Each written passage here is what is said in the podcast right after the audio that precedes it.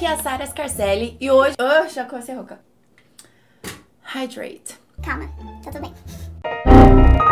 Hey guys, aqui é a Sara Scarcelli e hoje nós vamos ver algumas palavras que têm algumas escritas parecidas com algumas palavras em português e por isso muitas vezes causam muita confusão, porque a gente acha que tem um significado, mas não é, os significados são completamente diferentes. Nós chamamos essas palavras de falsos cognatos ou em inglês false friends, então você já sabe, né? Não dá para confiar. Never trust the living. Mas antes, quero te convidar a conhecer mais sobre o nosso curso online, as minhas aulas, o meu método. Você pode saber tudo só clicando no link que está na descrição desse vídeo, tá bom? Você vai descobrir como aprender inglês pode ser muito mais simples, mais rápido e sem enrolação. Então, clique no link que está na descrição do vídeo para saber mais. Alright? Agora escreva para mim nos comentários. Você já passou por alguma situação em inglês que foi o maior mico ou alguma situação muito difícil? Difícil em inglês? Conta pra mim porque eu quero saber. Help me help you. Geralmente, esses false friends, amigos falsos aqui, essas palavras causam esse tipo de situação. E uma dessas palavras é a palavra actually. A escrita, o som faz parecer ser com atualmente, né? Actually, atualmente, certo? Não. Actually, na verdade, não significa atualmente. Actually, na verdade, significa na verdade. é isso mesmo. Actually significa na verdade. Por exemplo, na verdade, eu não vou almoçar hoje porque eu vou ter uma reunião. Actually, I won't have lunch today because I have a meeting.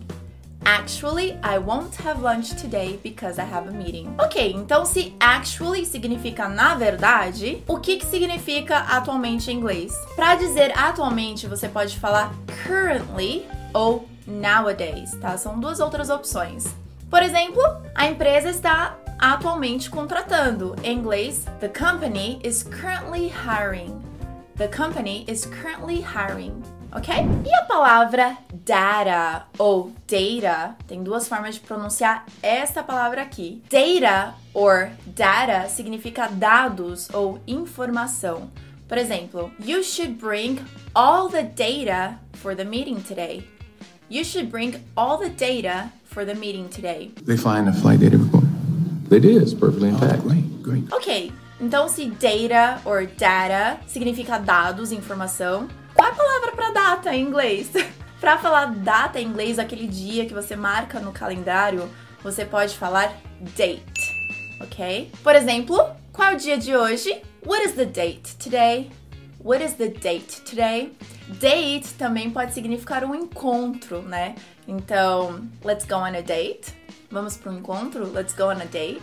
Ou de uma forma amigável, você também pode falar assim. Por exemplo, você marca o um encontro com a sua amiga ou com o seu amigo que não tem a conotação romântica, você pode falar It's a date. Tá marcado. It's a date. You're gonna be taking Mia Wallace out on a date. It is not a date. Sara, e a palavra notice? Notice. Tá muito parecida com notícia. Deve ser notícia, né? Não. A palavra notice em inglês significa perceber. Por exemplo, você percebeu como ela é alta? Did you notice how tall she is? Did you notice how tall she is? E para falar notícia em inglês você pode utilizar news. News. Por exemplo, I don't watch the news every day. I don't watch the news every day. Uma outra palavra muito curiosa é a palavra embarrass, que parece com a palavra em português embaraçar, mas também tem outro significado, que é constranger.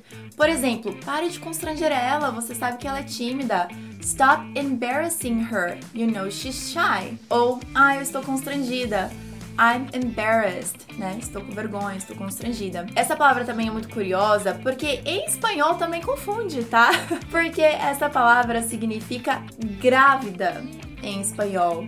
Então, se você falar estou embaraçada, parece que você está falando eu estou grávida. Mas se você falar I'm embarrassed, você está dizendo estou com vergonha, eu estou constrangida. Então fica aí essa diferença aí do inglês, espanhol e português. And last but not least, para os amantes de música, a gente tem a palavra cover, né? Que em inglês é cover, né?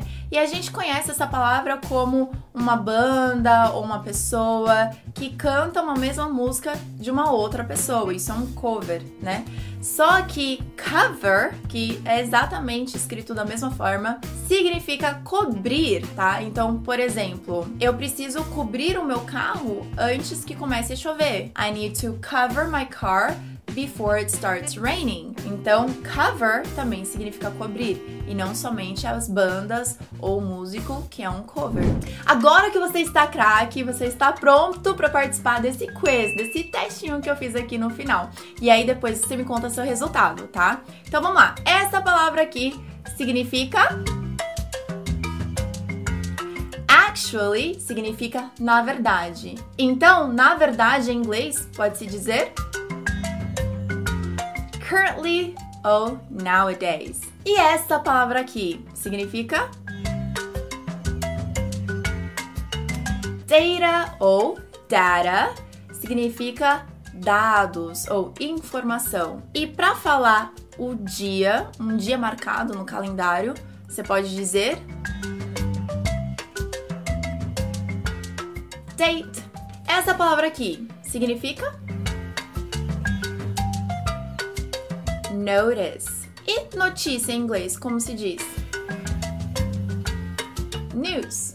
Very good. Lembrando que embarrass é usado para constrangimento, vergonha, e cover não é somente a banda que canta a música de outra pessoa, e sim também é se cobrir. Alright, agora conta pra mim nos comentários como que você saiu nesse pequeno quiz. Compartilhe esse vídeo com seus amigos para que eles também possam fazer esse teste e vocês possam comparar as respostas.